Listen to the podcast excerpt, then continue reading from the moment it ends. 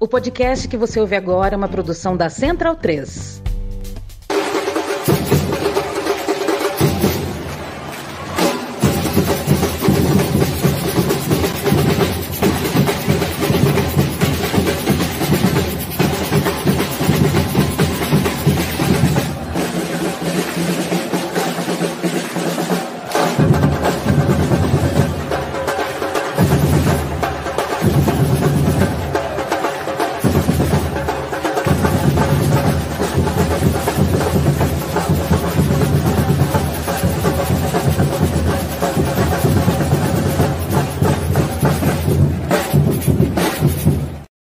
Salve, amigo da bancada, seja muito bem-vindo ao seu podcast canal em defesa da escultura torcedora, dos clubes dos estádios. Hoje é 7 de março de 2023, eu sou Irlan Simões. Esse é o novo formato do seu podcast canal na bancada, agora com essas quatro figuras aqui que vão compor a equipe né, desse projeto que já tem aí pelo menos uns cinco anos, já foi podcast, virou live, segue sendo live, segue sendo podcast, tem muita coisa em mente, muita ideia para fazer e trazer para vocês.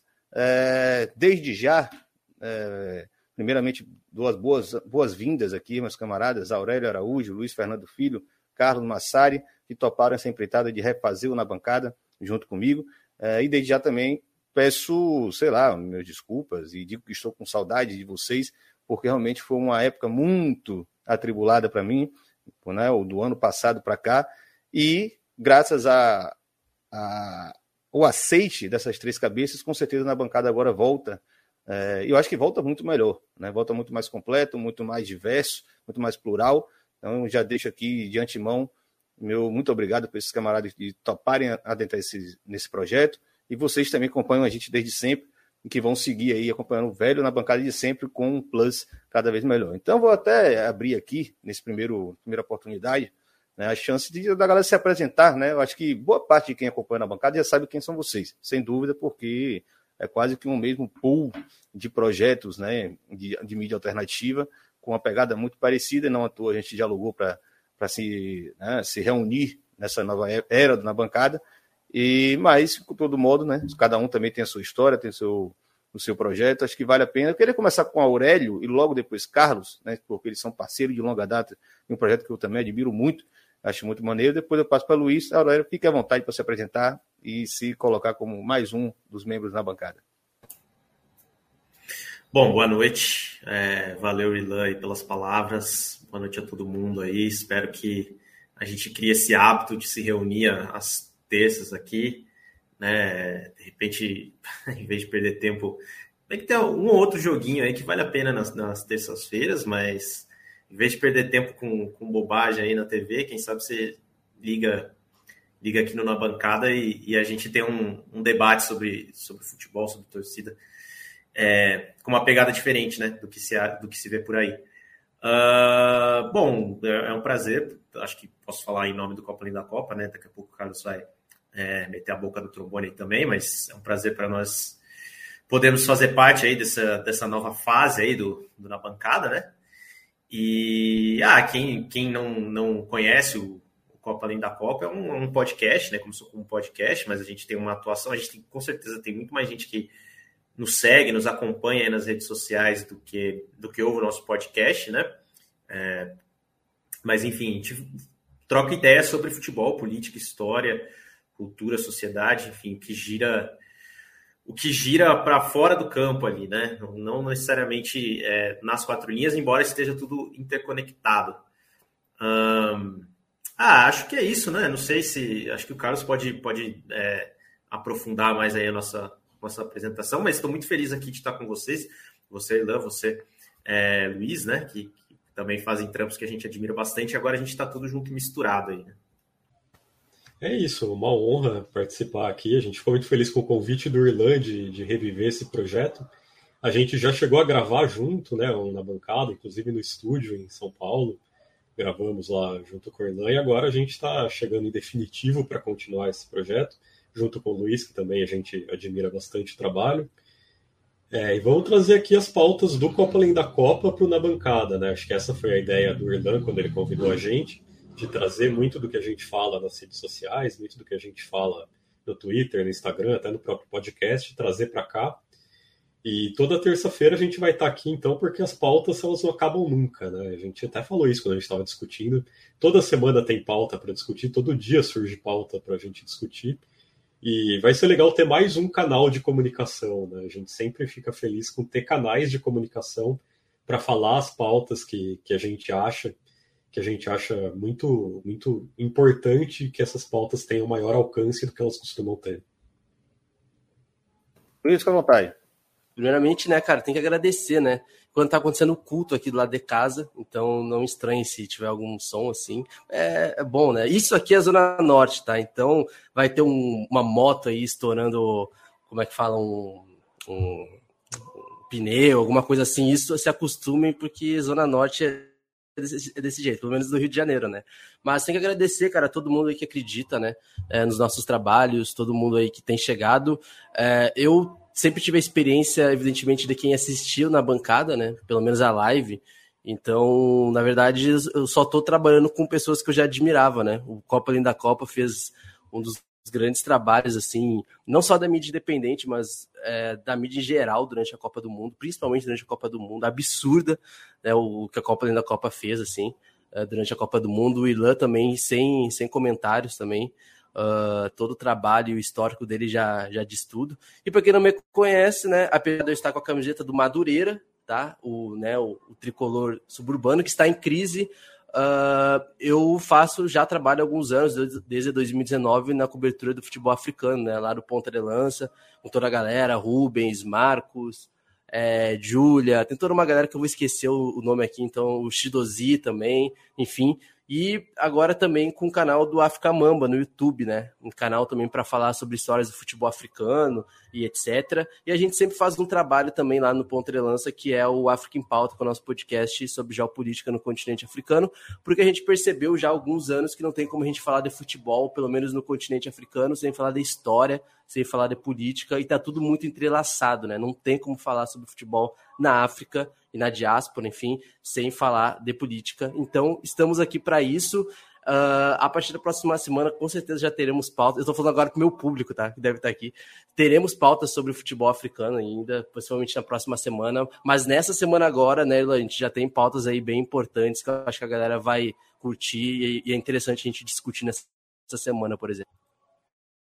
Pois é, voltando, e aí vocês já deixaram também um gostinho aí do que será esse novo formato. A gente até aproveitou esse, né, essa volta e esse programa de estreia, né? Eu vou chamar assim porque é um novo na bancada, de fato, quem acompanha desde antigamente é, sabia que a gente trazia pautas específicas, né, temáticas, com alguns convidados, etc.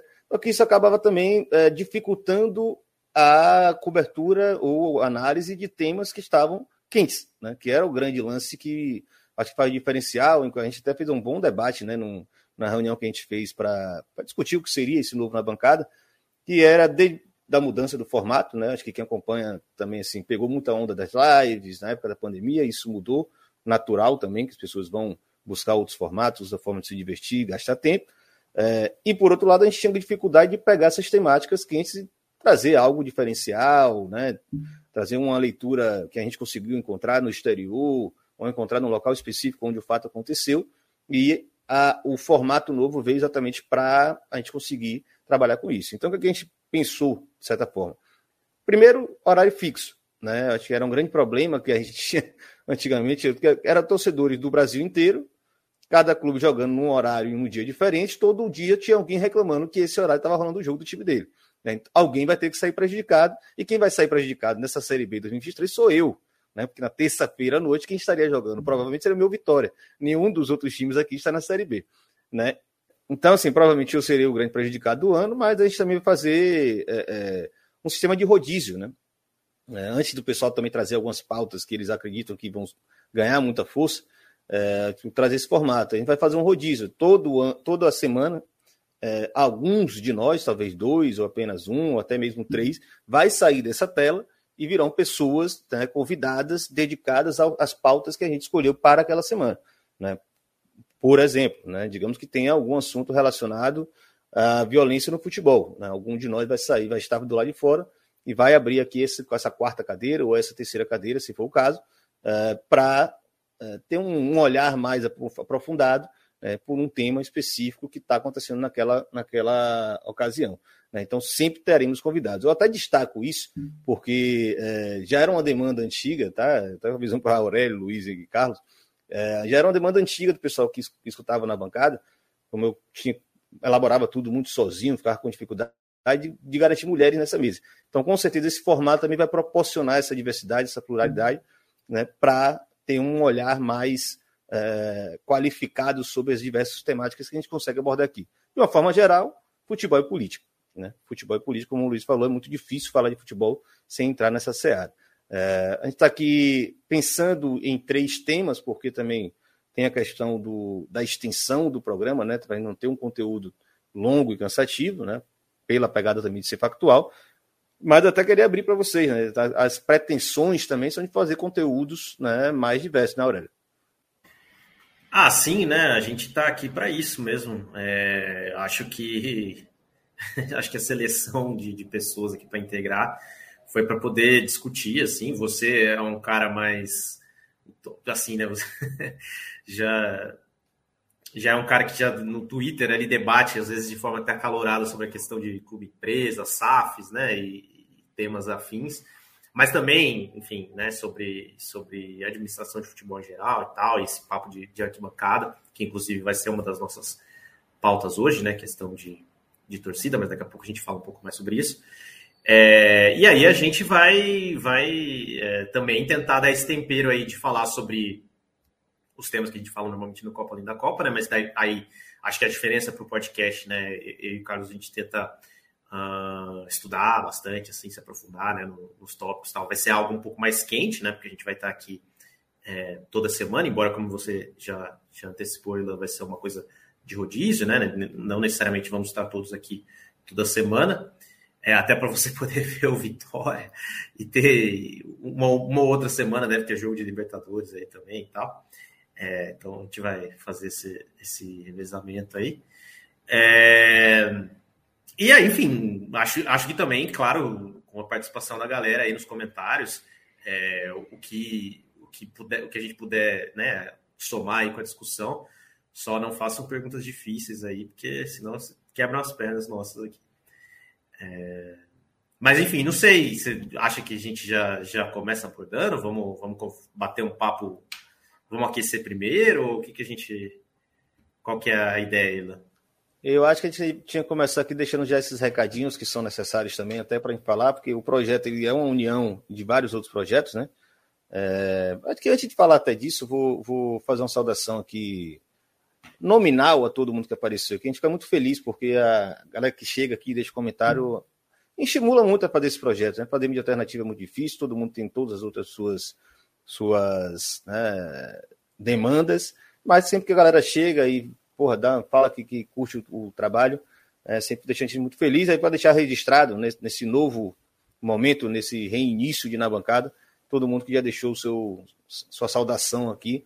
E esse conteúdo, lembrando, né, sempre vai se transformar em podcast também. Quem não conseguiu pegar a live pode acompanhar depois em formato podcast, for preferir, pegar um buzu, um trem, um metrô, um avião, coisa que quiser.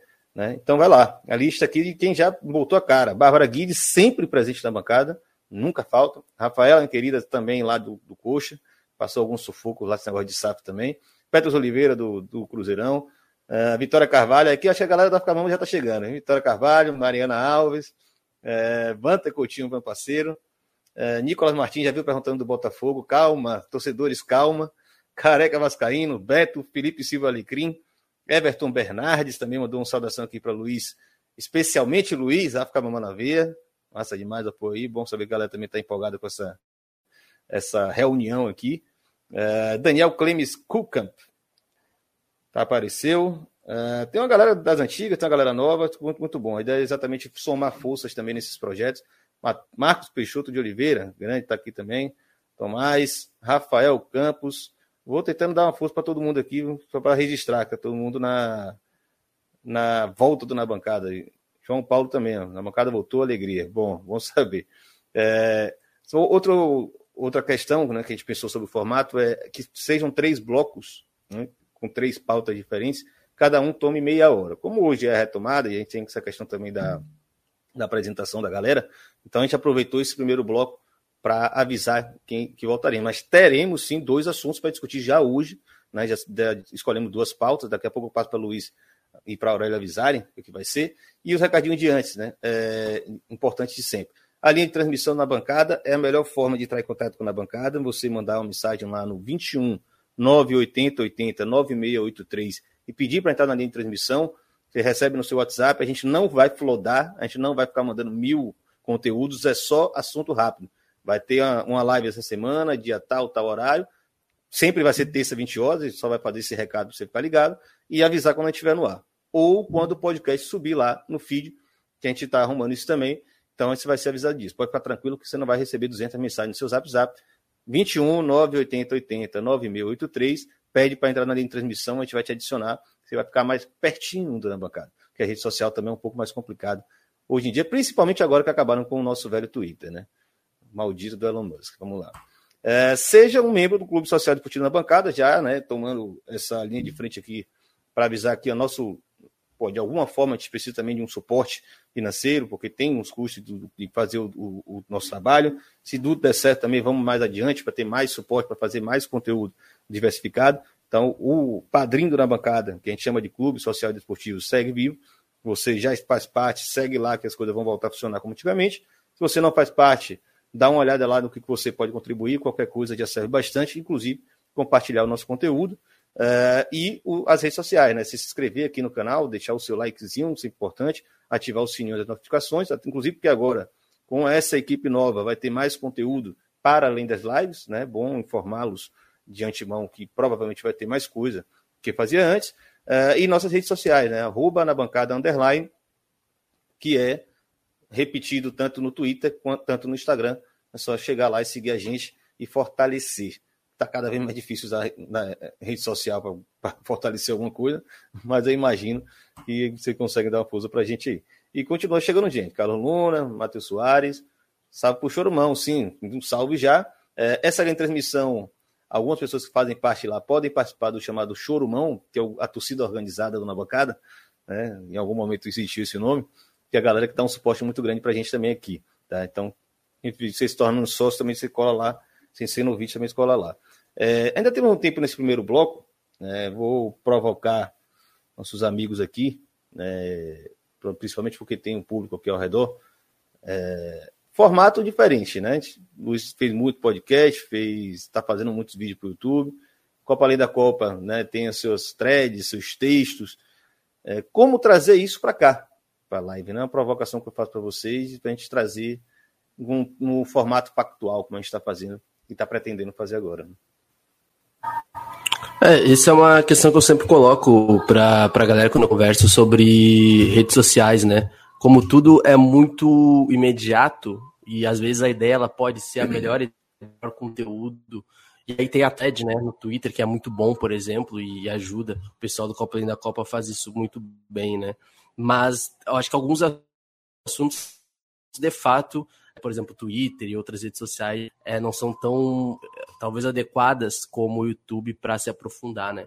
Ainda mais quando assuntos são questões, enfim, como a gente vai tratar é, daqui a pouco, que a gente até pode colocar é, e muito bem é, num resumo, entre aspas, digamos assim, numa thread, tá ligado? Mas eu acho que nessa cultura de, de consumo imediato, onde a gente consome, consome rápida, o descarta e esquece, eu acho que um projeto como o nosso ajuda talvez até a rememorar, por exemplo, alguns conteúdos que a gente vem a produzir, principalmente Copa Além da Copa também, alguns outros assuntos que eu coloco lá no meu, no meu YouTube, mas também no Twitter também.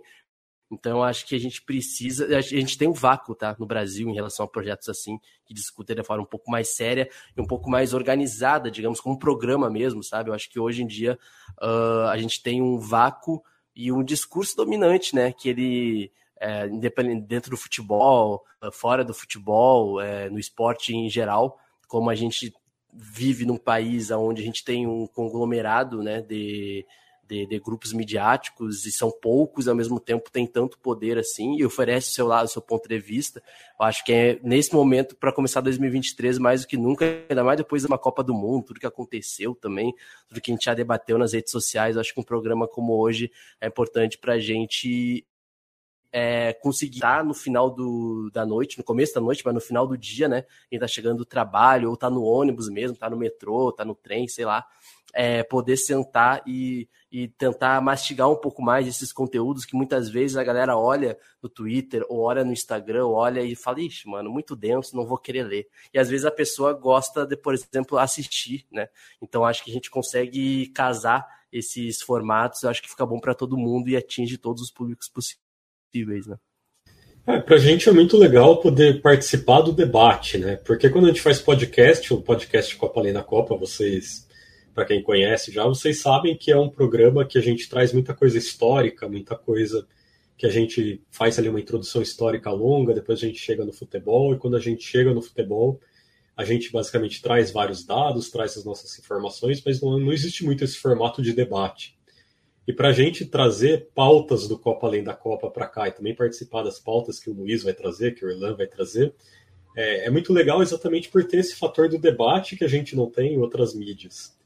No Twitter a gente faz as nossas threads, a gente tem ali é, as pessoas que respondem, que interagem com as nossas threads, mas também não é uma rede social que permite essa interação acontecendo de maneira direta. O Instagram menos ainda, né? O Instagram é uma rede social muito difícil de você conseguir uma interação mais profunda. Então, para a gente vai ser muito legal participar. Vai ser a primeira vez que a gente vai ter um, uma regularidade fazendo um projeto em vídeo, né, com câmera, com as nossas caras aqui para vocês verem. Quem foi que falou que era mais difícil? É mais difícil, né? O trabalho dobrado para Aurélio. Eu falei, é, o dobro do trabalho do podcast, né? É, não é só som. Sim, mas é isso. Mas cara, não tem que fazer vai... aquela edição toda também, né? Que é quem sabe faz ao vivo, o louco meu, né? Sim, vai, sim. Na, vai na, Pelo menos para o podcast, que isso aqui vai virar um podcast depois, é só jogar lá direto, né? A edição vai ficar bem mais tranquila do que a gente faz também no Copa. Mas vai ser interessante, cara. Vai ser, vai ser muito legal participar disso aqui semanalmente e ter as nossas caras aqui debatendo e também debatendo com vocês que estão assistindo a gente. Aurélio? Não, é isso, é isso. Acho que o Carlos já, já resumiu bem. É, a, você mencionou que a edição, né? A edição do podcast, obviamente, é mais trabalhosa, né? Mas como revelações aqui, como quem faz a edição do, do Copa da Copa é o Carlos, eu, eu geralmente só compareço para gravar e vazo, né? Então não fico lidando com esse produto depois. Mas enfim, aqui. É... Ah, acho que o Carlos pôs bem, o que o Luiz também é, já, já expôs, né? Uma mudança de, de formato. Acho que para a gente vale a pena tentar coisas que a gente não fez ainda, né? E, e, tem essa interação em tempo real com a galera aqui que parece bem legal. Bom, primeiro que o, na bancada ele já, já começa com o público fiel aí, né? Que, que tá nos, talvez alguns estejam nos conhecendo agora, mas é, alguns já, já com certeza já trombaram em rede social aí, já curtiram alguma coisa que a gente postou e tal. Uh, mas é isso, assim, né? Eu acho que o Twitter tá, tá numa vibe bem ruim, assim. O Instagram, como disse o Carlos, assim, é, é uma rede que luta contra texto, né? É, inventaram aí os, já faz uns anos, obviamente, os posts com as imagens com coisas escritas, né, para dar para dar um gás assim e tal, mas é, é, difícil você desenvolver um tema. E aqui a gente consegue conversar, né? Então acho que não tem muito a acrescentar não, acho que espero que vai ser acho que vai ser uma experiência bem legal aqui pra gente. E tá e possibilidade de interação em tempo real também, de repente alguém botar um contraponto, fazer que é bom também, né? A gente cresce assim pensando, tipo, ver um ponto de vista que nunca tinha pensado sobre, né? De repente, acho que pode ser interessante. É, inclusive, nesse sentido, né, já teve duas mensagens aqui que dão um pouco o tom da vantagem desse formato de live, porque eu acho que a interação é muito rápida e já deixa né, para a gente aqui provocações do que fazer adiante. É, como a gente vai fazer agora com horário fixo, né, eu até friso isso, porque o na bancada anterior, anteriormente não tinha, e era uma dificuldade muito grande de manter o, o, a dinâmica da galera. Né? Agora vocês vão voltar do trabalho, vão voltar da faculdade, vão, sei lá, chegar em casa no momento de descanso, vocês já sabem que a gente vai estar aqui. A gente sempre com alguns convidados, com alguma temática que está acontecendo por agora. E aquele velho debate, você já sabe que uma bancada faz, com aquela profundidade no trabalho de Luiz Fernando, né, com aquele nível de, de pesquisa histórica da galera do Copa Além da Copa. Então a gente vai ter sempre essa comunhão aqui de, de benefícios, de poderes, para a gente conseguir fazer um conteúdo bacana e sempre com esse foco de não perder né, o, o, o tema que está acontecendo no momento. É, tem até a provocação aqui, né, de Nicolas Martins. Ilan, você poderia contribuir sobre a matéria de hoje na mídia sobre a situação do Botafogo? Acabou de acontecer. né? Acabou de. Cheguei da, da academia e descobri que estava acontecendo uma bomba no Botafogo. Mas, assim, aí é um pouco mais difícil. Mas quem sabe a gente vai ter algum convidado na hora que vai conseguir dar conta, ou isso se relaciona algum tema que já estava escolhido na pauta. Mas a pauta a gente só vai fechar de fato na, na tarde da terça-feira, né? Porque as coisas acontecem com uma dinâmica muito grande, né? Foi o Carlos que falou, né? Os assuntos são intermináveis. Né? E Felipe Silva Alecrim já provocou, né? Vamos falar das brigas entre torcida de Vasco e Flamengo. Né? Na mídia tradicional são os mesmos comentários rádios de são os mesmos comentários rádios de sempre com a criminalização das torcidas. É um dos temas escolhidos dentro de um conjunto de discussões que a gente vai fazer o nosso segundo bloco. Inclusive já estamos aqui bem encaminhados para o fim do primeiro bloco. Né? Já gente avisa nesse sentido também. É, qualquer provocação que vier aqui no, nos comentários, né, do que a gente deve abordar, do que a gente deve trazer das próximas oportunidades, ou atentar para algo que está em curso, os quatro vão ficar atentos, vão ficar né, anotando de ladinho aqui em papelzinho, porque é exatamente essa pretensão que a gente tem. É, são temas muito variados, a gente pode abordar o futebol de formas muito diversas, né? E aí eu acho que essa diversidade mesmo que vai fazer esse formato factual, digamos assim, na bancada mais, mais atrativo. Então já vamos para a primeira pauta do, desse novo na bancada, que é exatamente com a galera do Copa Além da Copa. E aí a gente agora vai brincar de fazer breaks agora. Vamos lá. Seja sócio do Clube na Bancada. Acesse www.padrim.com.br barra na bancada e saiba como colaborar com o nosso trabalho.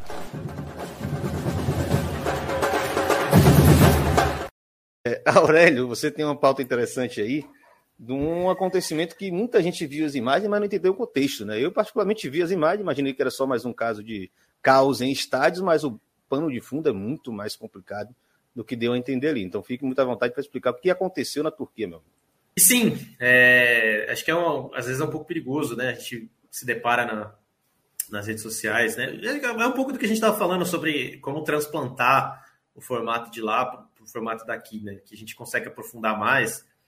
Um, porque às vezes a gente vê umas imagens soltas, né? Como foi o caso desse domingo aí, que tivemos né, as, as famosas é, cenas lamentáveis né, no, no, no, jogo da terceira divisão da Turquia.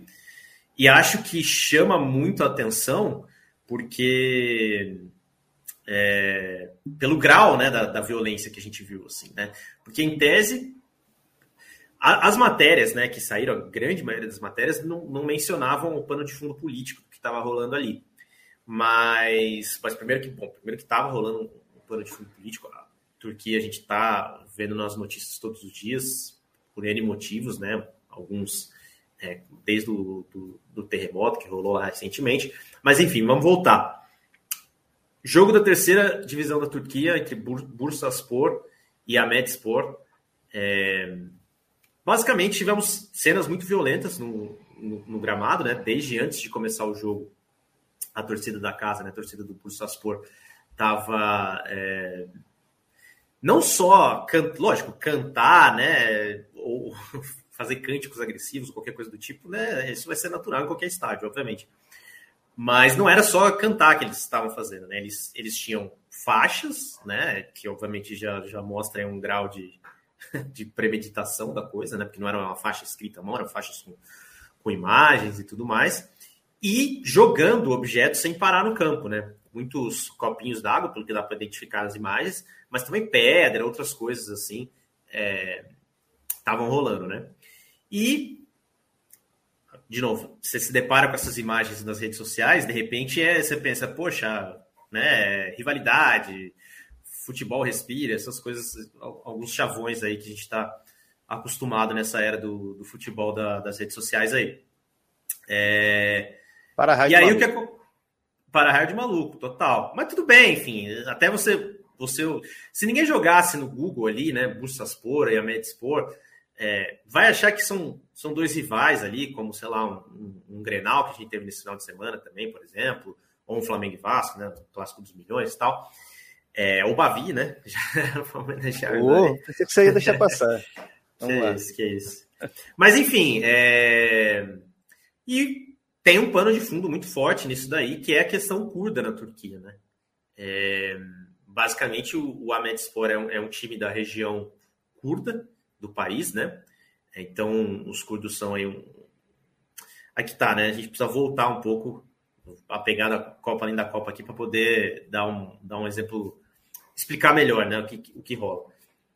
É, a Turquia é um país multiétnico, né? Não é, não, você não tem um povo só. É, você ainda tem armênios na Turquia, você ainda tem gregos e a segunda maior etnia é curdos, né? E os curdos não têm o próprio Estado, né? Você não, não existe um país curdo assim, não é reconhecido internacionalmente tudo mais. E existe uma tensão muito forte né, com esse grupo étnico lá, por uma série de questões históricas, daqui a pouco a gente pode aprofundar mais isso. Mas basicamente a torcida do Bursaspor, que tem. A, existe uma rivalidade esportiva entre essas duas equipes? Existe, mas ela sempre nasceu dessa questão curda, né? É, se você olhar no mapa, só para é, situar o pessoal, a, a, cidade de Bursa, né, é a cidade do Bursaspor, que é o time da casa, é muito distante. São literalmente dos lados opostos do mapa. Um, um fica. É, o Bursaspor é um time do noroeste e, e o Ahmedspor é um time do sudeste da Turquia. Então, assim, a Turquia é um país grande, né? São assim, muitos e muitos quilômetros de distância, mas tudo bem. A gente já viu rivalidades de, de times distantes, né? Não necessariamente os clássicos eles são entre times da mesma cidade. Mas ali claramente, né, era uma era uma situação de intimidar os curdos e, enfim, demonstração de nacionalismo, né? Esse ano vai ter eleição na Turquia, uma eleição tensa, né, pelo que tudo por tudo que envolve, por essa questão do terremoto, né? Terremoto que matou aí 50 mil pessoas na Turquia, o governo sendo o governo Erdogan, né? É, basicamente o líder de fato da Turquia faz 20 anos, um governo autocrático, é, que inclusive tem uma indisposição com as torcidas de futebol, a gente pode falar disso também daqui a pouco, aprofundar um pouco mais. Mas, mas então a gente viu ali coisas muito, muito pesadas rolando no jogo. É, jogador. Tem esse lance né, do cara que vai bater escanteio na, na Libertadores. Faz um tempo que já não é mais assim na Libertadores também, né? Mas assim, o cara sendo cercado ali por, por, por escudos policiais e tal, não sei o quê. E ali não tinha nem o que o árbitro fazer, né? É, era, era muito. Parecia que os caras tinham, inclusive, copos de água infinitos para tacar em campo. Uma coisa incrível. É, então, teve muitas dessas cenas. O jogo foi interrompido muitas vezes. É, e chama atenção, primeiro, né? O, como eu já disse, o impacto das cenas, o, a, violência, a agressividade, assim, em, em, torno desse jogo, que não é uma questão é, esportiva. E a segunda coisa, e aí foi que a gente explorou um pouquinho lá no, no Twitter, no Instagram do Copa Além da Copa, que é a questão curda na Turquia, que é basicamente um povo, né, há anos, desde que a Turquia existe, né, a Turquia está completando aí 100 anos da fundação da República da Turquia, criada a partir do Império Otomano, né, então é, não faz tanto tempo assim que existe o país Turquia, mas os povos, né, os povos turcos e curdos já estavam lá há muito tempo, e rola essa, essa, esse conflito étnico assim muito forte, né? E, e, claramente um lado muito mais forte que o outro, né?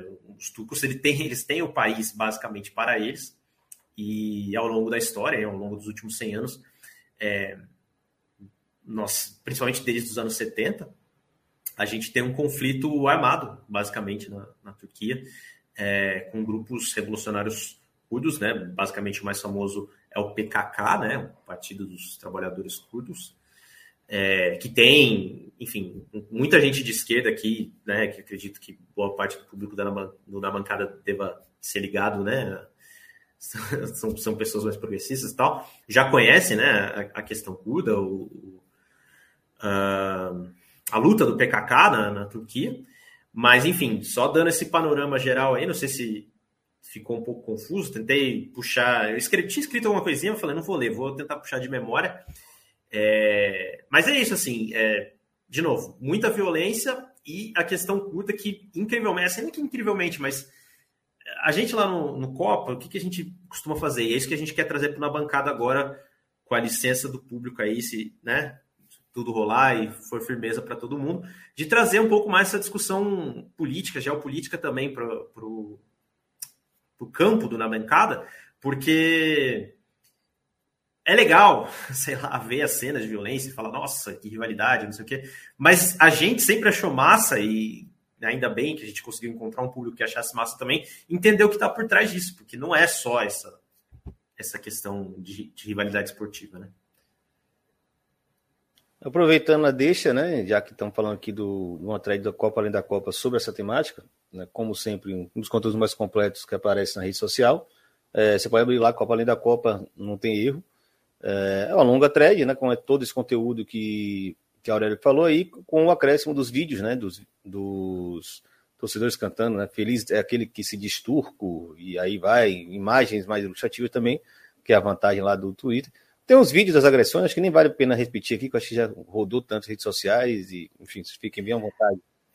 Um parêntese, parêntese, até teve um, um, vídeo que, que rolou bastante também, é, que eu achei constrangedor, é, que, que inclusive eu não quis inserir na, na thread aí do Copa Linda Copa, né?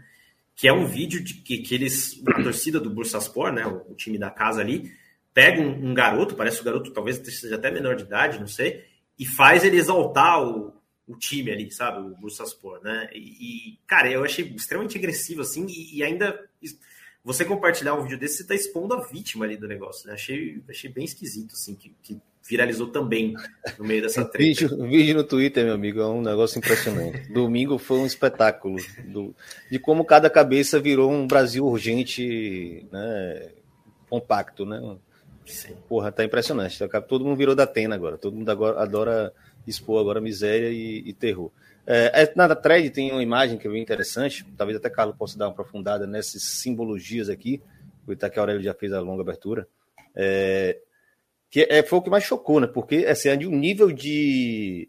É, porque o, o, o, britânico, por exemplo, a gente vê muita piada de um humor muito dark, assim, muito pesado, muito, muito agressivo, mas que no fundo político não chega a ser tão agressivo, né? Enfim, não sei se eu consegui deixar claro isso, mas isso aqui que os caras colocaram não parece nem um pouco mu, é só simbologia de guerra mesmo.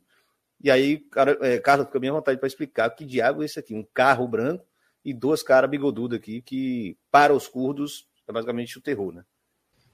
Exato. É, essa imagem eu acho a imagem mais chocante da, de tudo que aconteceu, porque mostra, como Aurélio disse, que, que existiu uma clara premeditação da torcida do, do Bursaspor, né? Quando você leva essas faixas, você está provocando diretamente o outro povo.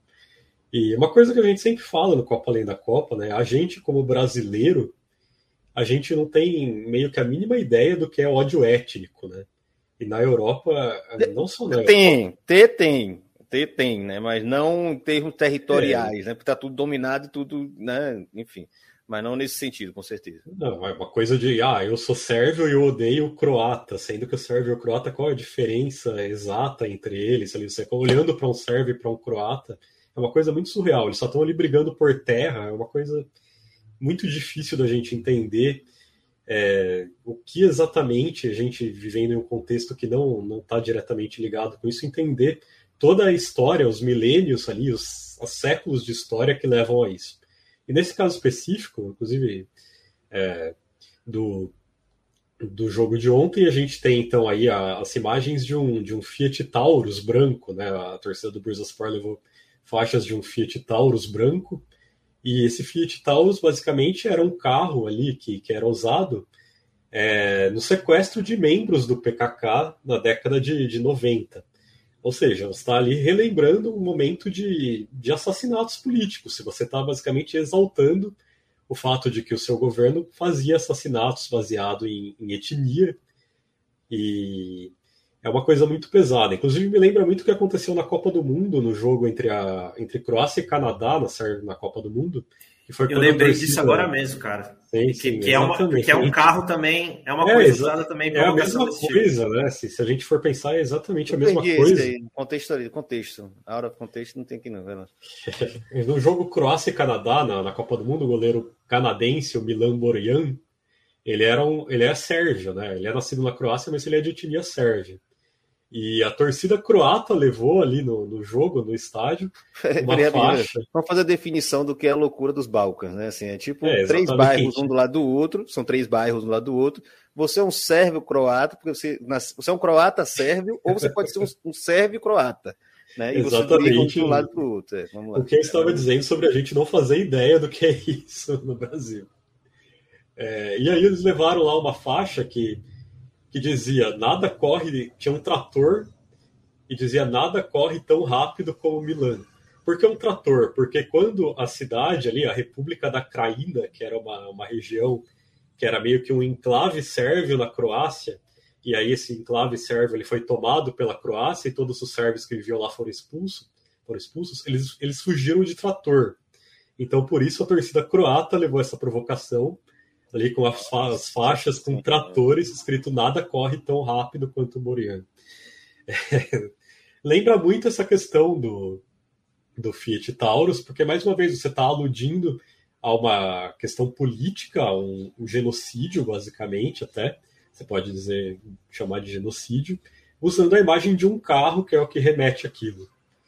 Agora, é, em relação à questão do, do Ahmed Spor, né, é importante a gente dizer que o Ahmetspor é um time da cidade de Diyarbakir, na Turquia. É, essa cidade, ela fica ali, como o Aurélio disse, fica no, no sudeste né, da, da, Turquia. E fica ali muito próximo já de, de outros países, né, da fronteira de outros países. Quando o Império Otomano acaba, no, no final da Primeira Guerra Mundial, a gente tem um momento ali que, que existia um plano para que houvesse um Estado curdo, exatamente nessa região. E a cidade de, de Diyarbakir seria talvez a capital desse estado curdo.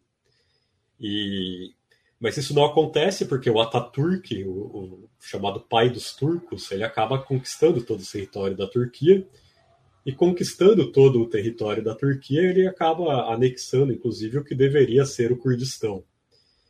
E depois de anos ali de muita opressão, de muita enfim, o idioma curdo foi proibido, foi proibido símbolos curdos, tudo que remetia, tudo que remeteria ao Kurdistão acabou proibido.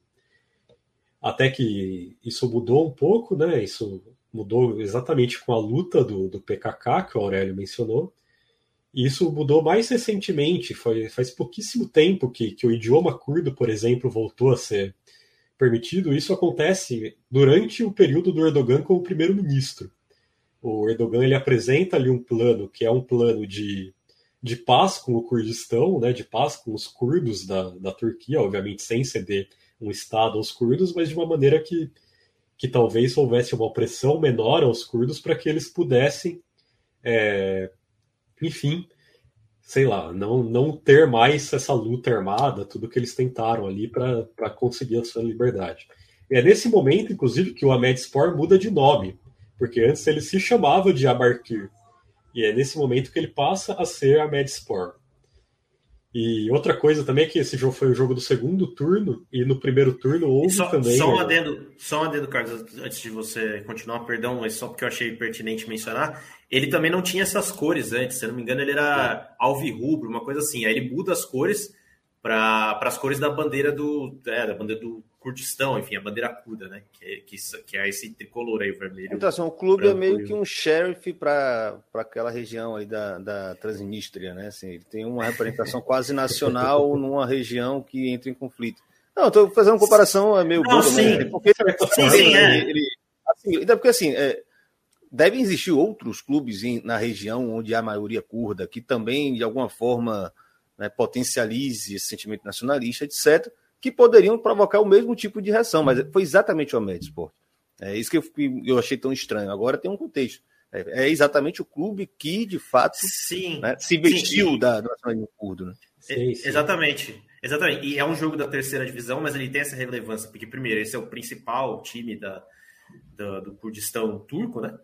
E, e o Bursaspor é, teve até um, um, rapaz lá que respondeu a gente lá no Twitter, tá, pô, mas o Bursaspor tá na terceira divisão, como assim tal? Porque o Bursaspor é o único time, fora os, os grandes, mais o Trabzonspor, né? Os grandes do, da Turquia são Galatasaray, Fenerbahçe, é, Besiktas, e tem o Trabzonspor, não, aí já, já foge ao, ao, ao meu conhecimento de se, se, o Trabzonspor se encaixaria aí, mas ele, ele, aliás, ele foi um dos únicos clubes que ganhou o título turco, né? Porque depois você teve o, aí, enfim, já, já vou entrar em outro assunto da Turquia, mas o time do Erdogan, que o Erdogan tem um time próprio também, é, que também ganhou o título recentemente. Mas o Bursaspor estava, tipo, 10 anos atrás, estava sendo campeão turco, assim, quebrando... É, o Bursaspor foi campeão na temporada 2009 e 2010, né? Então você vê que faz realmente muito pouco tempo. Em 2015 ele ainda estava jogando a, a, Europa League, agora vem de, de, dois rebaixamentos seguidos. Só complementar o que eu estava dizendo, que no, no, jogo do primeiro turno houve muitas bandeiras do Kurdistão ali na, na torcida do Ahmed Sport. Isso foi ali um começo, foi uma espécie de provocação que voltou então, agora. Só fazer esse adendo também. Quando eu fui dar uma olhada no que estava acontecendo, eu fui buscando, claro, com a dificuldade de você ver língua completamente diferente, aí você vai puxando e tinha muito link é, colado nas, nos comentários, principalmente da publicação do próprio clube do, do Amesport, é, com os acontecimentos do ano passado, né, do primeiro turno, da, do jogo de ida, né? Então, assim, parece que foi uma, uma e aí explica também porque os caras estavam tão preparados, né? Acho que inclusive compraram mais garrafas de água para poder jogar mais garrafa de água do que gente tinha lá para beber água, né? Então, assim, também tem essa questão. É, era uma retaliação ao que já tinha acontecido no primeiro turno, é bom lembrar também, né? E, e, e só, e só para pontuar também, né? Eu falei que ia falar disso um pouco mais, é, mais para frente aí. É, só, só destacar aqui o Everton Bernardes falando que 2010, 2011 o, o Bursaspor estava jogando a Champions, é verdade. É, ou seja, é um time grande, assim, tradicional, né, que está na terceira divisão, mas, né, assim, ele chama a atenção para o que rola também. E você teve uma, uma pequena faísca que seria a origem dessa rivalidade esportiva entre Bursaspor e Ahmetspor em 2015 e 2016 na Copa da Turquia, quando aí, primeiro, tá rolando essa recuperação da identidade curda sobre, sobre o Erdogan. Parênteses, a gente não tá, pelo amor de Deus, a gente tá puxando o saco do Erdogan aqui, porque maioria das coisas que a gente teve fala dele fala mal, tá ligado? Mas, mas daí o Ahmetspor, que é um time pequenininho, e o Bursaspor, que é um time grande, é, o, o Bursaspor é eliminado da, da Copa da Turquia em 2015-16 pelo Ahmetspor. Então isso chama bastante atenção para a causa curda na época, até porque é, o Erdogan, já que eu falei que eu não ia falar, não ia ficar aqui falando bem dele, alguma coisa do tipo, né? Ele estava fazendo uma incursão, né?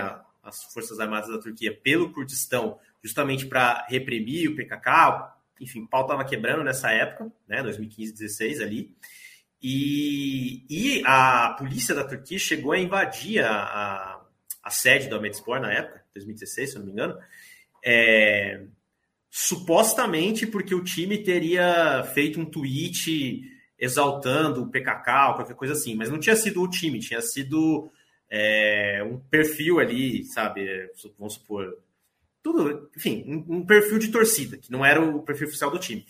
Obviamente, isso é um erro grosseiro e deixa margem para a gente interpretar que, na verdade, era um recado ali da, né, dos nacionalistas turcos invadindo a, a sede do clube lá, pegando documento, enfim, para intimidar mesmo. Falar, ó, gente, baixa a bola aí, vocês ganharam no campo, mas baixa a bola. Entendeu? É... Aí outra uma questão meio importante, né, cara? O começo do programa. importante ressaltar novamente que falta dois meses para as eleições, né? E aí tu pega uma Turquia que teve os dois terremotos, o Erdogan sendo criticado é, pelos torcedores, eh, do, se eu não me engano, acho que eu vi um, algum caso, acho que torcedores do Fenerbahçe, mas teve outros clubes do Istambul também criticando, principalmente a governança dele em relação aos dois últimos terremotos que teve, né? É, a gente tem também, aí como faltam dois meses, também tem essa questão histórica, que o pessoal já falou muito bem, né? E agora, querendo ou não, todo mundo está querendo capitalizar em cima né, da desgraça curda, até porque a gente faz um, um estudo aqui, vai pesquisando e a gente percebe que em 2019, nas eleições municipais, por exemplo, é, a população curda foi assim muito importante é, para a vitória do partido da oposição, por exemplo, em Istambul e Ankara, grandes cidades da Turquia. Então, assim, tem histórica também, e tem uma questão até mesmo de minar politicamente essa população mesmo, quando vê, até, de, até do próximo pleito no dia 14 de maio, né? Então, para além da, da questão do, do futebol, que aqui a gente está falando, né, que é, que é importante, tem essa questão de minar mesmo até esse potencial da população curda, que tem sido muito importante, pelo menos em 2019, nas eleições municipais, foi importante para decidir a eleição. E aí, curioso, né? Porque nessa cidade, é, eu acho que é Bursa, o nome da cidade onde fica o Bursaspor, é, a gente tem cerca de 4 milhões de habitantes, 200 mil deles são curdos. Então, assim, é uma, uma questão bem complexa né, para a comunidade também, mesmo que está na cidade, é, é, lá em Bursa. Mas, mas para o que eu ia falar também, é, era mais sobre isso, né? Porque, assim, a gente tem o pessoal tentando capitalizar em cima é, dessa curda também, né? E da marginalização que tem é, historicamente. O próprio jogo, vamos, vamos combinar também, né? O juiz podia ter acabado, ter paralisado, o jogo não fez nada. Achei muito estranho uh, ter, terem feito o que fizeram e o jogo não ter parado, o jogo ter continuado. Eu achei muito permissivo, achei realmente muito estranho é, as atitudes é, do corpo técnico ali da arbitragem. Isso já foi bem estranho. E isso também coloca até mesmo em voga o nome da própria Federação Turca, que também sempre foi alinhada politicamente ali com necessariamente com, com, com os partidos governantes, né? Então, é, somando tudo isso, realmente dá para perceber que é uma situação é, bastante complexa e que, como eu disse, no dia 14, até o dia 14 de maio é, vão tentar capitalizar dentro dessa desgraça, ou no futebol, né? Mas não só no futebol, né? E tudo o que acontece agora me parece também já ter é, em perspectiva as eleições também, é, né? É, até voltando a falar, uh, tendo em vista que a população curda é muito importante para as decisões das eleições, principalmente o partido da oposição, né? Aconteceu o que aconteceu no jogo, é, eu acho que no mesmo dia ou um dia depois, o principal partido da oposição já já foi lá em defesa dos curdos, assim, entendeu?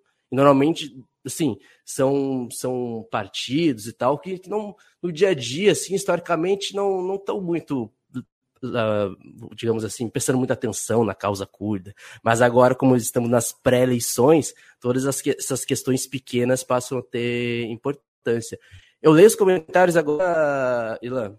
Você vai ler, só fazer um comentário como é bizarro, né? Que mesmo quando não é necessariamente relacionado diretamente futebol, é através do futebol que esses fatos políticos se formam. Né? Um fato se deu no estádio e gerou toda uma repercussão que vai impactar no posicionamento de partidos e vai impactar na eleição. Isso é muito louco, é muito louco. Né? Porque a visibilidade, evidentemente, também vai trazer isso. Então, assim, até a gente até se pergunta o quão organizado, é, o fato de ser tão organizada essa, esse ataque né, do, do, do Busaspor, né, e quem estaria por trás exatamente para gerar esse tipo de fato político, né? Vocês levantam que tem o nacionalismo turco, mas, enfim, é multidão, né? Às vezes vocês só soltam uma, uma fagulha e o resto acontece por consequência, né? Então, às vezes nem a é algo... A matéria da, da BBC turca, que inclusive que a gente leu aqui antes de, de fazer o episódio, de fazer o nosso, a nossa live aqui, ela fala que oito pessoas foram presas, né, depois do, do acontecido, sendo que, se eu não me engano, cinco ou seis são seguranças do estádio, né? Ou seja, os seguranças deixaram essas coisas passar de propósito. Já era uma coisa que realmente estava orquestrada não só entre a torcida, ela estava orquestrada entre muito mais gente que permitiu que tudo acontecesse, até porque senão é, não aconteceria, né? Se, se os seguranças do estádio já barrassem, por exemplo, essas imagens ali de do Taurus branco, por exemplo, se elas já barrassem as coisas estranhas que foram jogadas no campo, mas não, não, não foi barrado e não foi barrado de maneira premeditada também. E já na noite anterior, né? Acho que o Riddle chegou a mostrar um, um, vídeo lá. Aquele foguetório tradicional que você faz no hotel do, do time e tal, mas já estava rolando uma agitação nacionalista ali, falando aquela frase que o, que o mencionou, né? Feliz é aquele que se diz turco e tal. Que, parêntese, né? A, a gente sabe. Estados autocráticos e principalmente fascistas, né? É, querem suprimir as identidades que estejam fora daquela identidade imaginada ali pelo, pelo, pelo Estado, né? Então, é, tá, tá, é uma frase que basicamente nega a existência né, de, de outras etnias na Turquia. E, mas já, nesse, já nessa noite aí, os vídeos mostram que você tinha policiais ao redor e, e não fizeram nada. Assim, isso já chamou atenção e, enfim, não se preparou, né, não, não chamou atenção suficiente para que fosse evitado, e aí o jogo foi como o Luiz disse, não sei como é que esse jogo chegou ao final, assim, é uma coisa bizarra, um dos acontecimentos com certeza aí mais, mais esquisitos que a gente vai ver num estádio no ano, assim. É, com um pouco mais de quatro minutos para encerrar aqui o, o, bloco, né? A gente falou em meia, meia hora. É, considerando, inclusive, que a Turquia, futebol e política é um universo interminável, né? infelizmente vai ter que passar aqui para os comentários, né, Luiz? Então fica à vontade de ler os comentários da galera, que tem coisa maneira também qualificado, né? Ele falou que o, o G do, eu não consigo, vou tentar falar, seria o G do Erdogan, né? É mudo. Então, segundo o Daniel, uh, o pronuncia-se Erdogan, er, Erdogan, seria assim, né? Mas aí. Também o cara tem esse sobrenome aí, ele tem que se preocupar com pronúncia, né? Porque Kilkamp é provavelmente um Kilkamp, né? Mas aí. Esse trem aí no... Olha só como a nossa audiência é qualificada. Olha essa tréplica. Everton Bernardes. Mas aí vai acabar o apelido Erdogan. Complicado, Mas a galera assiste a também. Falou, ah, nem quando Pô, queria, eu... queria agradecer aí por edificar o nosso turco, né? Agora já, já aprendendo mais sobre turco aí, já vamos passar menos vergonha falando turco nas lives. Tem, tem uns, um chá também aí, um negócio meio doido. No, no... Tem, tem outros aí, né, né, Luiz? De Guilherme Rodrigues, lá nos favoritos. Vamos colocar aqui os outros enquanto enquanto o meus, meu computador permite. Aqui. O Guilherme Rodrigues vai aparecer aí. Uh, a opressão aos curdos também ocorre na Síria e no Iraque, né? Também citando uh, um histórico maior, no contexto maior. E também o mesmo Guilherme Rodrigues, também, meu parente, porque eu sou Rodrigues. Uh, é verdade. A Aurélio é, falou o quê? É verdade, no Irã também. Não, eu, eu mencionei que, que, que, existe uma minoria curda no Irã também, e foi até a raiz aí dessa, dessa desse problema que está rolando na, na, Turquia até agora, a Massa Mini, né, que é a, a, menina que foi assassinada lá pela polícia da moral do Irã, era curda. Então, é, rola essa repressão também. É, acho que o Luiz ia ler o comentário do Guilherme sobre a autonomia né, do, dos, dos curdos aí da, da Síria. É, mas mais um comentário mesmo, complementar, né? Que falou que, de certa forma, ainda é presente. Não sei se tu quer é, complementar, Aurélio. Não, não, é isso. É, assim, infelizmente, o Guilherme está certo, infelizmente, devido à situação, quer dizer, infelizmente ou felizmente, né? Desculpa, não tô. Mas a, a situação política né, da, da Síria, guerra civil aí, mais de 10 anos, tal, embora enfim, aparentemente esteja pacificando agora, mas é, permitiu ali que, que, os curdos basicamente estabelecessem um, um governo à parte ali dentro da Síria e eles têm uma autonomia hoje bem, bem maior com relação aos, aos curdos da, da Turquia, que tem toda essa situação de de repressão e tudo mais que a gente já mencionou. Né? Que não quer dizer que daqui a pouco vai engrossar também o caldo, porque aquela região ali também é um. Deus nos acuda. É, né? a, basicamente, assim, não, não, sei que a gente já está no, aos 45 do segundo tempo aqui, né? É, mas é, a, a, grande diferença é que o PKK da, da Turquia, né, que é a organização curda principal da Turquia, é inimiga dos Estados Unidos, por, por ser inimiga da, da, Turquia, e a Turquia está no OTAN, então os Estados Unidos estão contra o PKK. E no caso da, do, dos curdos da Síria, os Estados Unidos acham legal lá o, y, o YPG, né, o, a outra organização curda que é da Síria, porque eles combatem né, o Assad, então que é inimigo dos Estados Unidos, enfim. É, ou seja, um, uns têm os Estados Unidos do lado, outros têm os Estados Unidos ao contrário, enfim. É isso aí. Segundo Daniel Clemes Kilkamp, viva o Duolingo. E aí o nome, a voz seria Erdoolum, e não teria a mesma sonoridade lá do personagem do Senhor dos Anéis. Pouco mais de 30 segundos, que eu vou, eu vou bater aqui o break 2, e a gente vai passar para outra temática, e aí eu mesmo que eu vou abrir esse negócio aí. É, porra, quem, quem dá. A parte ruim de ser factual é isso, porque tinha muito mais coisa para falar sobre futebol e, e Turquia, mas aí a gente vai ter outras oportunidades também. Quem sabe um conteúdo especial do Copa Além da Copa, na bancada. Veremos. Pau. Participe da linha de transmissão na bancada no WhatsApp. Mande uma mensagem para 21 980 80 9683 e nunca mais perca uma live ou lançamento de um podcast. Bom, tema que a gente teve, teve que escolher, né? Porque os acontecimentos do domingo aí foram bem é, chocantes, muitas imagens, muitas suspeitas, muita confusão. É, o clássico entre Flamengo e Vasco é, teve um encontro raro que já não acontece há um bom tempo é, no estado do Rio de Janeiro, pelo menos em dias de jogo, e no sistema de segurança é, que impede que esses encontros ocorram perto do estádio.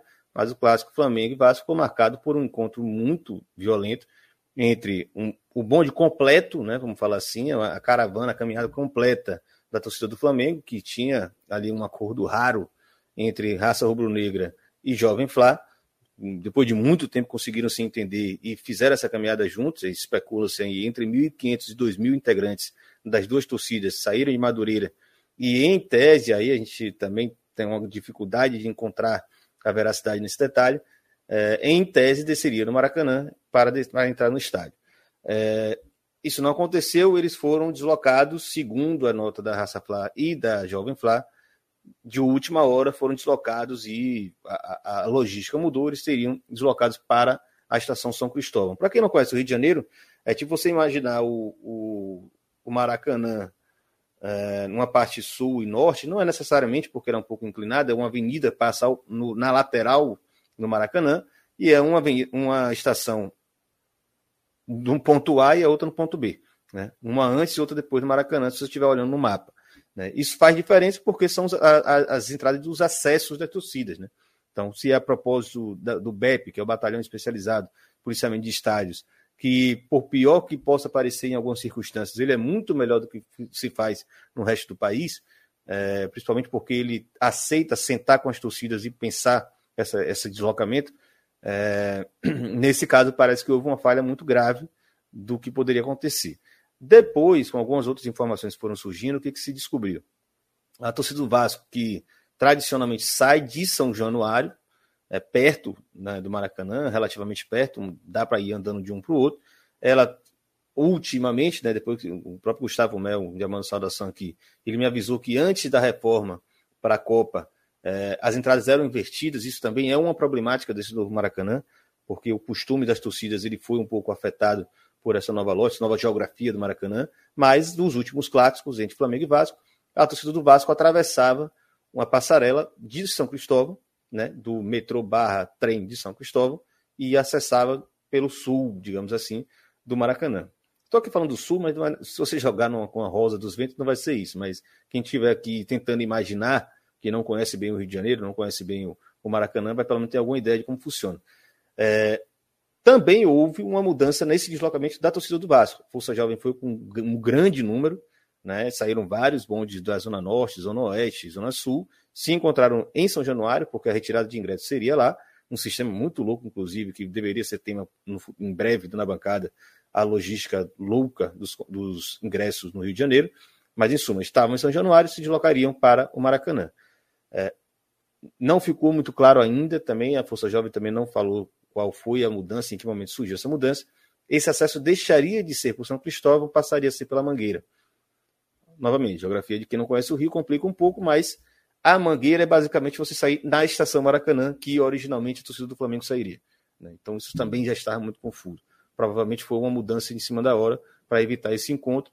Só que aconteceu de duas famílias, né? os, os grupos de bairro ou de região da Força Jovem se chamam famílias. É, existem duas famílias que são dissidentes, são muito grandes, são os dissidentes. A sétima família, a nona família. Não vou recordar agora os bairros, me desculpem. Qualquer coisa a gente pesquisa aqui só para dar uma informada. É, ao que consta, eles saíram dessa caminhada do São Januário para Maracanã. Né? Eles se desgarraram dessa caminhada. E aí complica tudo, né? porque tudo que estava pensado para evitar os encontros entre as torcidas morre nesse processo. E é exatamente quando eles estão chegando no metrô barra trem São Cristóvão que a torcida do Flamengo desembarca lá com 10 vezes mais integrantes do que esse, essas duas famílias do Vasco. Ao que consta, eram 1.500, mais de 1.500 contra 100, 150 pessoas. E aí acontece aquele massacre lá. Inclusive aconteceu tiro, etc. É, foi uma mistura de várias coisas. Né? É, era um clássico com um clima muito diferente do que acontecia nos últimos anos. Né? A torcida do Vasco empolgou para voltar a, a, chegar com presença nos clássicos. O Flamengo não estava muito bem, então isso também empolgou né? a chance de ganhar, inclusive ganharam o clássico. É, e entra um outro fator que eu acho que é problemático aqui, que é bom para a gente botar no debate. É, inclusive foi tema de um na bancada no final do ano passado. É, a, houve um grande acordo, inclusive a Anatorg fez parte de uma espécie de anistia das torcidas, que não é bem uma anistia, é uma revisão de um TAC que já estava irregular, já estava fora do padrão do que deveria ser um TAC, né, um termo de ajustamento de conduta, que nesse processo de revisão as torcidas poderiam novamente voltar aos estádios, porque o banimento seria extinto pela necessidade de revisão do TAC. Já teve confusão em São Januário no ano passado, depois teve outras confusões. Nesse jogo em específico, existiu uma necessidade muito grande de não acontecer nenhum tipo de problema. E as lideranças parece que foram muito disciplinadas nesse sentido, mas aconteceu esse encontro desse bonde que desgarrou da caminhada Força Jovem. É, e foi realmente algo muito grave. Obviamente, isso resultou já, já, já resultou, já aconteceu, as três torcidas já estão punidas. Raça rubro-negra do Flamengo, jovem, jovem, é, torcida jovem do Flamengo e a Força Jovem do Vasco, todos estão é, banidas desde então. Né? Então fica aí já um questionamento, porque isso impacta nas discussões que a gente tem falado uhum. sobre é, a revisão da torcida única, posso trazer mais para frente, mas quero também ouvir vocês nesse debate. É, e, surpreendentemente, isso nem entrou na pauta no Rio de Janeiro. Né? Então tem uma coisa meio cultural, é meio confusa, que a gente precisa também avaliar por que acontece em outros estados e não acontece por aqui. Depois eu trago um mapa da torcida única no Brasil Fique à vontade para opinar aí. Eu queria dizer que parece que há uma grande quantidade de, de confrontos de torcida recente que são claramente por erros, e aí a gente pode discutir é, o quanto esses erros são realmente erros, é, da polícia na organização da chegada aos estádios. Né? Eu lembro ano passado que teve um, um caso no Curitiba e Palmeiras, no, no Couto Pereira, que a torcida do Palmeiras ela entrou numa rua, acho que não era para entrar, sendo escoltada pela polícia, né? Era uma rua ali que não era para ela ir e acabou tendo ali uma briga também muito grande. É exatamente o que a Rafaela está dizendo agora aqui na, nos comentários, né? Que a, PM do Paraná escoltou a mancha verde até a entrada principal da organizada do Coxa. Exatamente isso que, que eu estou dizendo. Então parece até um caso similar, né? Inclusive a própria notícia aqui que a gente tem sobre isso de, de que aconteceu ontem do G1 diz já a PM admite erros do policiamento de Flamengo e Vasco. É até engraçada a, a manchete. PM admite erros do policiamento e suspende organizadas por 90 dias. Ou seja, a PM admite que, que foi culpa dela, né? Ela foi a principal culpada pelo que aconteceu, porque ela ali se, se confundiu com o planejamento e mesmo assim, mais uma vez, acaba sobrando para as torcidas. Só dá, fazer um adendo a essa questão, porque eu fui. Eu também fiquei assim, né? nunca vi uma manchete dessa, né? PM reconhecer erro, mas quando entrei lá, na verdade, a entrevista do, do porta-voz, né? Esqueci o nome que dá, mas aqui no Rio é muito comum, porque como o Rio é uma cidade muito violenta, esses fatos sempre ganham repercussão. O Luiz deve estar ligado que você... aconteceu um, um massacre, né? uma chacina é, o cara tem que ir no RJTV e explicar o que está acontecendo. Né? Isso, pelo menos nesse sentido, o Rio de Janeiro tem. O cara pode ser cínico, o cara pode ser né, mentiroso, mas ele vai botar cara. Acho que é uma coisa meio cultural do Rio também, do governador obrigar o cara a dar alguma explicação. Talvez até para blindar o próprio governo, é bom lembrar disso também, né? Mas aí eu fui ver a entrevista dele, ele fala de tudo que fizeram do planejamento, e o que ele culpa, na verdade, aí é a parte engraçada, porque o BEP é um batalhão, né? A gente até já fez uma, uma, um podcast com duas pesquisadoras do Rio sobre o que é o BEP. É, quando você sai do, da ideia de grupamento e você passa a ser batalhão, você tem uma, toda uma estrutura muito mais sofisticada, né? inclusive uma certa autonomia. Então, o BEP pode mobilizar outros grupamentos, outros né, destacamentos, enfim, trazer outras pessoas. E eles falam: nós mobilizamos 600 policiais, e aí eles culpam esses policiais por terem conduzido aquela galera, aqueles bondes que estavam com paus, com pedras, e que, na verdade, assim, se você conduzir isso corretamente, isso não faz diferença nenhuma. A verdade é essa. Mas é essas cenas são chocantes, isso vai criar algum efeito midiático. Né? Então, assim, esse reconhecimento, essa meia-culpa dele foi bem meia, meia, meia, meia. Né? É bem pela metade mesmo. E assim, só para complementar, né? Porque o pessoal é, acha. A, a, violência é uma questão bem endêmica né? Uh, tão mais aprofundada, tão mais profunda, principalmente no Rio de Janeiro, a violência. E é, a torcida organizada parece só mais uma. Só mais, só, só mais uma faceta. Mas na verdade não é só mais uma. Né? O pessoal, ah, mas é porque deve ser, talvez, é porque é a torcida do Flamengo, ah, porque é a torcida do Vasco. Cara, há duas semanas atrás quebrou pau aqui, aqui não, né? Ali em Bangu, lá em Bangu, uh, entre Bangu e Madureira.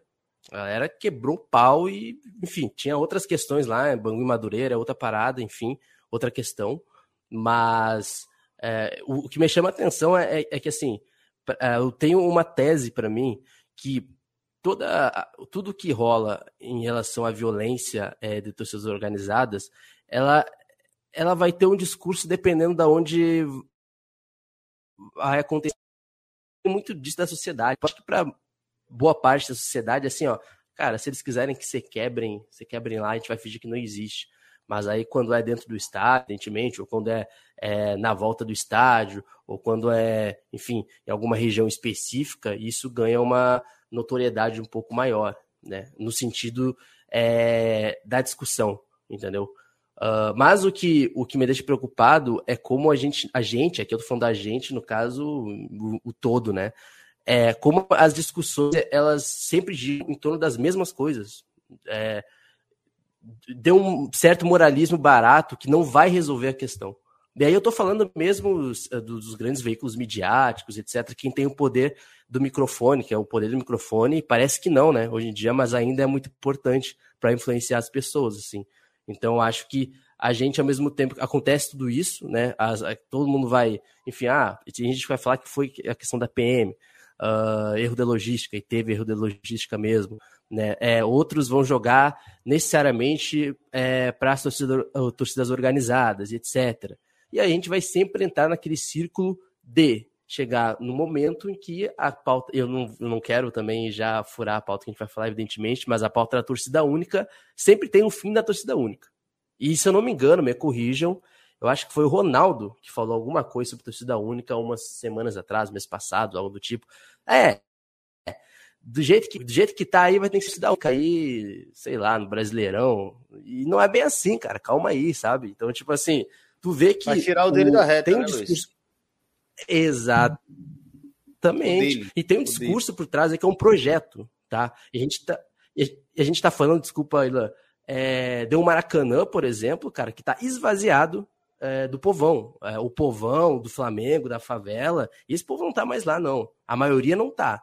Não aquele, aquele Maracanã também, aquele projeto de Maracanã que existia, que talvez ainda fosse, querendo ou não, um outro projeto da cidade do Rio de Janeiro também, acabou. Eu acho que tudo isso também conta, cara. Assim, eu acho que ninguém vai, ninguém sai aí 10 horas da manhã, 9 horas da manhã para bater soco, assim, uh, por nada, entendeu? Eu acho que tem várias outras questões que precisam ser resolvidas dentro do contexto do Rio de Janeiro, dentro do contexto das grandes cidades, entende? Se bem que interior também rola muita coisa, a gente tem clássicos aí de Guarani e Ponte Preta, por exemplo, que também é sempre tenso. Então, assim, se a gente ficar, a gente repetindo o todo, né, é, sempre debatendo uma espécie de um moralismo um pouco barato, e não que não tenham as justificativas, as razões também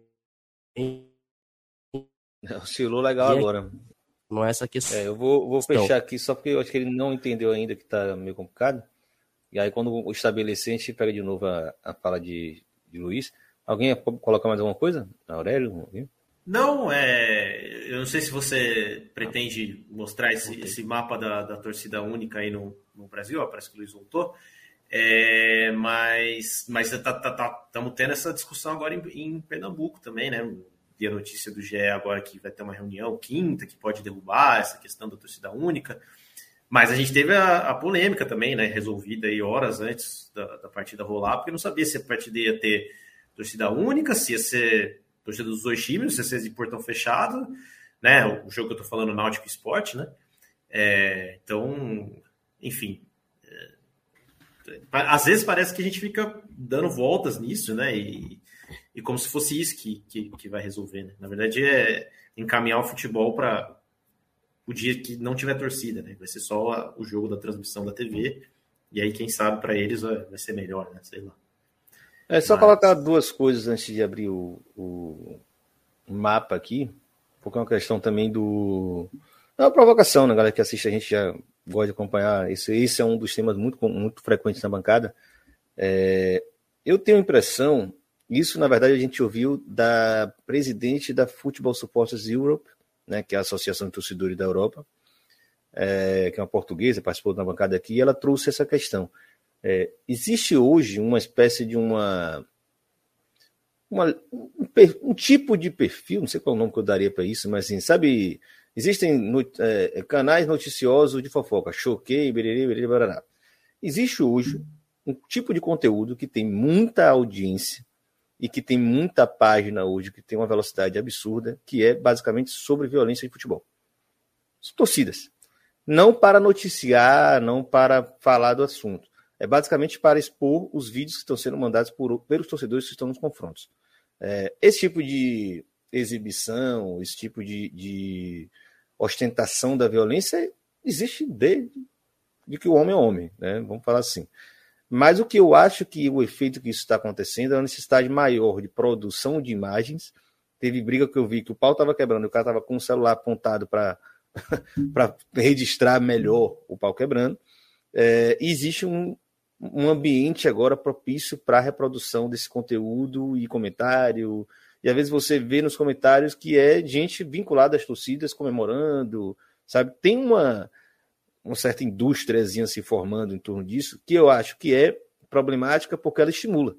Né? É, vi, não, não, foram poucas pessoas que eu vi comentando sobre isso, inclusive Rafael, que apareceu por aqui, tinha mandado mensagem mais cedo, do tamanho das torcidas nesse domingo. Assim, foi um negócio muito, muito grande. Muito, muito grande. E eu acho que tem um pouco dessa retomada dessa cultura da violência que, era, que as pessoas remetem aos anos 90, mas que agora tem a rede social como um fator mobilizador. A gente já falava aqui, Nico veio falar da Argentina, falou sobre isso, rola muito, né? Mas parece normal, mas eu acho que é um dos grandes fatores que explicam, por exemplo, o ataque da Mancha na Gaviões, na Marginal, lá, não, sei, não, na Avenida do Estado. Vai explicar o tamanho dos dois bondes nesse domingo, sabe? Eu acho que tem é, é, o, o, a emboscada que a Bamu fez na Tui num jogo que nem era Bavi, no ano passado, que até um cara acabou sendo atropelado. Né? Então também tem um pouco disso aí que eu jogo com provocação, para quem gosta de ir na bancada, gosta de pensar esses assuntos. É, enfim, talvez depois a gente trazer isso para cá. Até brinquei com Raquel, que é uma das pesquisadoras do BEP, ela também. Não que não, mandei para ela a minha opinião, né? Ela, como socióloga, deve estar tá lá matutando como ler essa, essa possibilidade também, essa hipótese minha aí. É, mas, enfim, Passou o caso do Rio, torcidas banidas, punidas, né? não estão banidas, elas estão punidas por 90 dias, como sempre acontece aqui no Rio, mas o tema da torcida única não bateu. E aí eu vou provocar vocês, mostrar que diabo de ilha é essa que é o Rio de Janeiro, que eu não consigo realmente compreender. Porque é, você vai no Paraná, está com torcida única nos clássicos, no Atletiva principalmente, é, no Centro-Oeste você tem Goiás e o Distrito Federal com os clássicos sem torcida.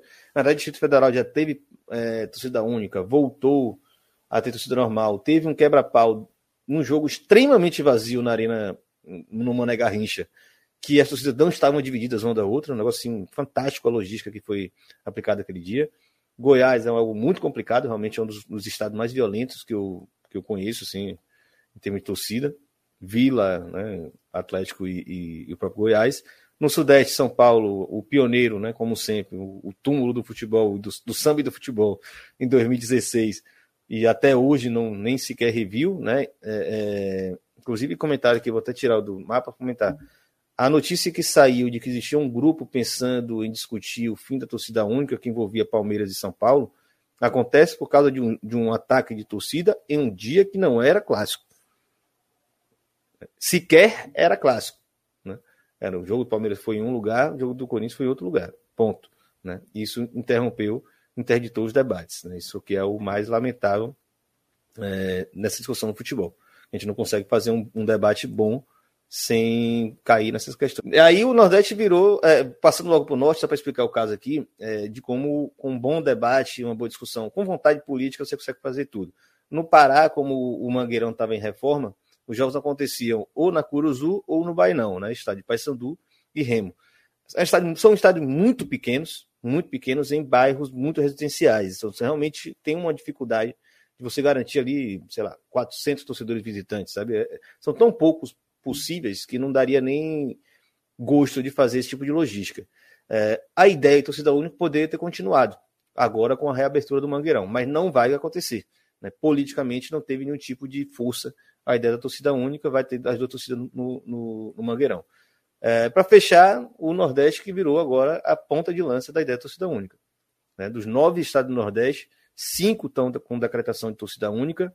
É, dos mais fortes, né, que é aquele chamado eixo Cepeba, a galera gosta de brincar no Baião de Dois, Bahia, Pernambuco e Ceará.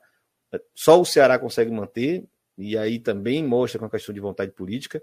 É, na Copa do Nordeste, o governo da Paraíba e o governo de Pernambuco, junto com o Ministério Público dos dois estados, também tem feito proibição de torcida visitante, principalmente quando se trata dos pernambucanos. Enfim, é, tá feia a coisa, e quem começou no Nordeste foi o Bavi, até hoje, até hoje não se rediscutiu. Foram dois clássicos esse ano, os dois sem torcida visitante. Tá feio o negócio. Então já me alonguei. Não impede de acontecer, independente do. É aquilo que eu falo, às vezes também é a sensação que as instituições querem transmitir, a sensação de segurança, né? Que as instituições querem transmitir uh, à população. De fato, transmitem, né? Mas o que não impede também das coisas acontecerem lá de fora. Eu sei que em Bahia e Vitória teve algumas confusõezinhas assim fora é, do estádio depois do jogo. E aí, só para complementar o que o Rafael tinha dito ali sobre a questão da indústria do, do, de conteúdo violento, cara, é isso aí mesmo. O pessoal gosta de ver. Isso é um fato, assim, assim. E isso é em qualquer coisa, tá? E aqui a gente tá, assim, a gente mora aqui no Rio de Janeiro, uh, as páginas de notícias, tá? E eu nem vou citar exatamente o que é, vocês devem imaginar, é, de outras questões que envolvem o Rio de Janeiro, você sabe tudo pelo Twitter. E assim, são coisas expostas ali para todo mundo ver. Basta botar ali, tu acha, sabe? Então, de fato, a questão é para concluir agora, é de quando teve aquelas imagens, a galera com pau, porrete, e a polícia escoltando os caras, que eu achei estranho. Foi no Rio de Janeiro isso, eu acho. Eu achei estranho. Os caras estavam com tudo o que, em tese, é proibido de entrar no estádio, tá? E a polícia escoltando. Eu achei, eu sei que deve ser, sei lá, uma é, uma ordem de cima, não sei como funciona, mas eu acho estranho, tá? Um bonde de. Tinha assim, no mínimo umas 100 cabeças ali, indo para o estádio ou para o jogo, é, em bando, gritando no meio da rua. Eu não sei exatamente onde é que era, exatamente que era, onde, onde é que era. E a polícia escoltando, assim, é uma coisa que eu até mandei para um, uns amigos de São Paulo, em como achei curioso isso. Eu não sei se isso acontece só no Rio de Janeiro, mas de fato a polícia está escoltando o grupo que estava cheio de porretes uh, que em tese não dá para entrar né, no estádio com esse tipo de, de, de, objeto, eu achei bastante curioso. E um pouquinho de suco do Rio de Janeiro também, porque o Rio de Janeiro tem umas coisas que só acontecem no Rio. É, tem algum comentário, pessoal? Tem alguns comentários de, dos, dos espectadores que estão aqui? Aurélio Carlos, não, né? Não, eu só ia, eu só ia comentar que essa indústria do, do conteúdo violento que, que tá rolando agora é, dialoga, duas coisas dialogam, né? Até que o, que o Luiz mencionou aí com o que a gente tinha falado antes, né? Assim, claro que na Turquia é né, um ódio étnico, blá, blá, blá, mas teve inação da polícia nos dois casos, assim. Ah, acho que alguém nos comentários até comparou a situação ali ao, ao 8 de janeiro, né? Que é um negócio meio inexplicável, né? Lá em Brasília. E é, eu mencionei né, um vídeo onde eles constrangiam, a torcida do, do Bursaspor lá constrangia, constrangiam um jovem curdo e tal, não sei o quê. E é isso, o negócio começa a ser multiplicado. Ah, até por quem é, supostamente se relaciona com esse tipo de conteúdo de uma forma revoltante, assim, né? Ah, olha só, vou repassar aqui, pá, olha só o que fizeram com o torcedor tal, não sei o que, blá blá blá. Né? E, e, então eu acho que isso tá rolando forte mesmo. Eu acho que foi o Ilan que, que puxou esse fio aí, né? Eu acho que, que faz todo sentido. Quando teve aquela briga no México ano passado, não sei se ano passado ou se foi em 2021, mas foi uma briga muito violenta no passado. México é, uma coisa. E teve imagens muito chocantes daquela briga, né? Imagens ali que a gente nunca tinha visto filmadas de maneira tão gráfica, né? Uma briga de estádio. E acho que cai muito nisso. A gente tem cada vez mais acesso. É muito, cada vez mais fácil filmar as coisas com qualidade, né? A gente tem celulares com câmeras que pô, jamais se imaginaria que a gente teria celulares, que seria tão fácil gravar coisas com tanta qualidade e, de fato, cada vez maior a espetacularização desse tipo de coisa. Mas, sei lá, você falou em inação né, da polícia, eu acho que no caso específico da, da Turquia é mais do que inação, né? A polícia parece ter, ter agido até de maneira premeditada junto com, com, os próprios torcedores. Isso já se especulou em alguns casos no Brasil, uhum. né? Só especulação, mas já. São Paulo já... rola sempre. São Paulo rola muito. É, tem poucos minutos para fechar, né? a gente está aqui querendo ser bem disciplinado nesse retorno da bancada. Vou passar de novo para Luiz é, ler os comentários. Só para lembrar, a gente também fez um conteúdo, fez uma live muito, muito boa. Inclusive, foi uma live mais debatida sobre essas questões de violência, sobre esse caso da Corregidora, nome complicado, lá do México, foi entre o Atlas e Querétaro, salvo engano. Estava com Nico Cabreira, Gustavo Mel e com Matias Pinto. Então, podem voltar aí, tem live e tem o podcast. Luiz, fica à vontade para fechar com os comentários. O Tomás aqui lembrou, cara. O Tomás tinha até citado esse caso aqui, interessante. É, no caso de Ponte Preta Brasil de Pelotas. Mas aí. Não, isso é, é o jogo que está acontecendo agora. Uh, aqui, a, a, a continuação da. Ah, agora? Achei que fosse B. Sim, é agora. Agora, agora. Ah, foi agora. Nossa, cara, é, a nossa audiência é realmente né? é, melhor que chegando. A, a, nossa, a nossa audiência chegando melhor que a Gretchen da Choquei no, no local do acontecimento. Impressionante, cara. Muito bom, eu tô muito surpreso. Uh, o Everton falando é, de novo, só de cabeça, no, no, ano passado o Brasil de Pelotas teve um caso de racismo contra o goleiro Adriel do Grêmio e um torcedor expulso. Ai, meu Deus, esse, esse dia aí, nossa, por, por fazendo sinais ao nazistas, né? Isso aconteceu mesmo. Inclusive, o, o torcedor do Brasil de Pelotas até outro dia, ano passado, se não me engano, né? É, só, acho que foi vítima lá. Ninguém, não vou acusar ninguém porque ainda não teve justiçamente, né? Mas curiosamente, um torcedor do Barcelona no passado entrou para entrou no, no hospital, né? Acompanhado de forças de segurança do Estado, digamos assim, e saiu de lá apagado, uh, quase, perdão o termo, tá? Quase, uh, quase não, desmaiado, né? E só agora, uns meses atrás, ele se recuperou uh, e voltou agora, né? O Vital até disse que não queria voltar aos estádios mais, é, por causa desse acontecimento, foi estranho, para dizer o mínimo. Mas aí dá um mês, dá dois meses, o torcedor é muito apaixonado, ainda mais o torcedor do interior, né? Aí ele tá começando aí nos jogos, mas parou de viajar com a torcida organizada do Brasil de Pelotas agora, assiste só jogos em casa. Então, bem complicado, mas pelo menos ele se recuperou e tá, tá bem, né? O João Paulo, nota da Anatorg, eles questionam isso. A PM aprendeu, aprendeu bomba, pedaço de ferro e madeira e não deteu ninguém. Acho que se alguém, não sei se alguém é. tem o que complementar. Acho que são os principais comentários uh, até agora. É, foi para inglês ver, né? Botou lá na, na, naquela mesa, assim, sempre tem aquela presepada, o cara aprendeu uma planta de maconha, aí bota em cima da mesa e bota lá a marca da, da delegacia dele, coisa do tipo. Foi igualzinho. Vendeu e ninguém tava preso, né? Quem tava com o negócio na mão, enfim. É, é, isso, meus amigos. Vamos fechando esse primeiro na bancada, novo na bancada. É na bancada live, vai seguir sendo como antigamente. Agradeço demais a presença de todo mundo que colou aqui para dar essa força de retomada. Espero que vocês mandem isso para todo mundo, avisem para mamãe, papai, tio, amigo, vovó, para todo mundo que o Na Bancada voltou com cara nova. É, ainda vamos decidir quem vai, vai, vai folgar na semana que vem, mas é isso. Vai ter essas quatro cabeças aqui e sempre com convidados para fortalecer o debate aqui e ampliar a nossa capacidade de discussão. Estou muito feliz com o conteúdo de hoje, inclusive. Discussões foram bem, foram bem legais, bem profundas. É... Em transmissão, rede social, dá aquela curtida, segue aí, compartilha pra gente, dá aquela força. Em breve em podcast a gente avisa tanto Copa Além da Copa, África Mamba, é, Luiz, é, na bancada, tudo certo. Beleza? Até mais. Muito obrigado. Tamo junto.